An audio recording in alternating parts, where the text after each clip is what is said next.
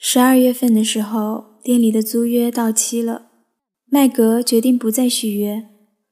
建筑遗物的生意不如他预期的好，麦格已经受够了。她没有告诉隔壁的男人或者她的丈夫这一个决定，她只是把那块颇有品味的方形小招牌拿了下来，然后就离开了。从商店回家的路上，麦格想到了自杀。在优大学二年级的第二个学期里，麦格的室友向着奔驰而来的地铁一跃而下，结束了生命。麦格和那位室友曾经亲密无间。室友离世后，麦格从学校休学了三年。在那备受煎熬的三年里，麦格一直在想，他室友自杀的特别容易。直至今日，麦格都在好奇人们为什么要拼命苟且求生，明明轻易轻而易举就能死去。麦格曾经试图向丈夫解释为何室友的死对她影响深远。她说。卡特死后，我才意识到自杀是一个可行的选择。在这之前，我不明白这一点。麦格说。她的丈夫说他不懂她是什么意思。这就和度假是一回事儿。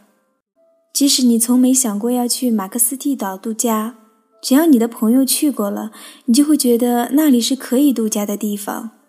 如果你朋友可以去，那你。也当然可以。她的丈夫说：“他不明白他是什么意思。”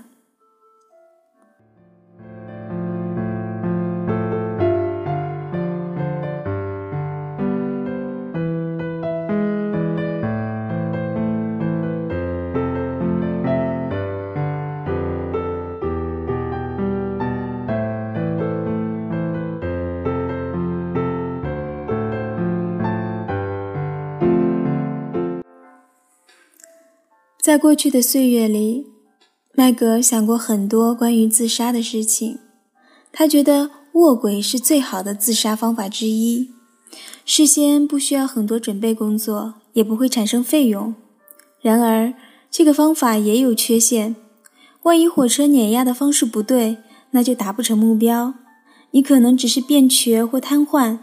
如果你真想自杀，你得找个万无一失的法子。麦格想。麦格认定割腕会好得多，她会选一天丈夫肯定不在家的日子来做这件事。割腕的时候，你可不希望有人打扰。麦格想。麦格去文具店买了店里最贵的信纸，回家后她开始给丈夫写信，才写了“亲爱的恩”，她就发现无话可说。麦格想，不如就放弃写信。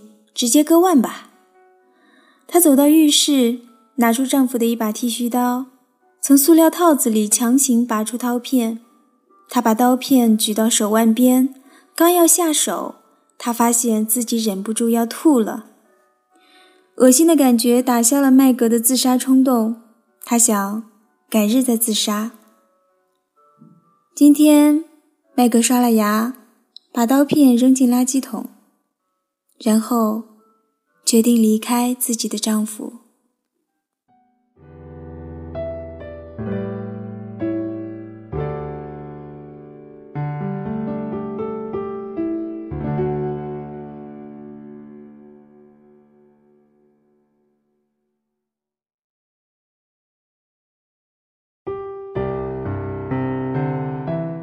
这里是如水乐章，我是主播清月。